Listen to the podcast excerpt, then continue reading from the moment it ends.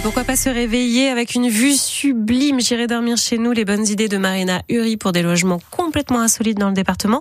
Marina, vous, vous émergez tout doux en face du pont d'Avignon. On se réveille sur l'île de la Barthelasse. On est au camping d'Ederon, lodge et nature. Bonjour Gaëtan. Bonjour Marina. On est à quel endroit de l'île exactement? Alors nous, on se situe à peu près euh, au quart euh, de l'île de la Barthelasse. On est un peu reculé par rapport à Avignon, un kilomètre et demi plus ou moins. Et euh, par contre, l'île elle doit faire 6-7 km de long. Donc c'est pour ça, on est un peu au calme de toutes les festivités, mais au milieu de la nature.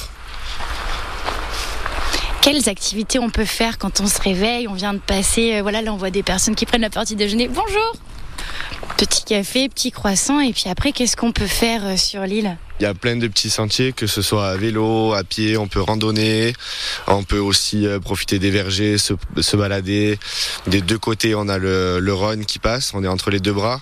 D'un côté, il y a le Gard, on peut admirer euh, le Fort Saint-André, la Tour Philippe le Bel, et de l'autre côté, on se retrouve du côté Vaucluse, et là, on peut admirer la Cité des Papes avec le pont d'Avignon, le fameux. On peut faire du pédalo sur le Rhône quand il est calme alors euh, du pédalo, j'en ai pas beaucoup vu. En revanche, euh, il y a un centre d'aviron donc on peut faire de l'aviron et il y a également des canoës en location tout l'été euh, en face du pont. Et là on peut faire du canoë kayak sur le Rhône. On peut faire du cheval aussi alors on a un centre équestre juste derrière chez nous. En revanche, ils font vraiment que des formations professionnelles et ils font pas de balade à cheval sur l'île. Et là, on peut louer des vélos ou quoi dans le chez Lodge Nature?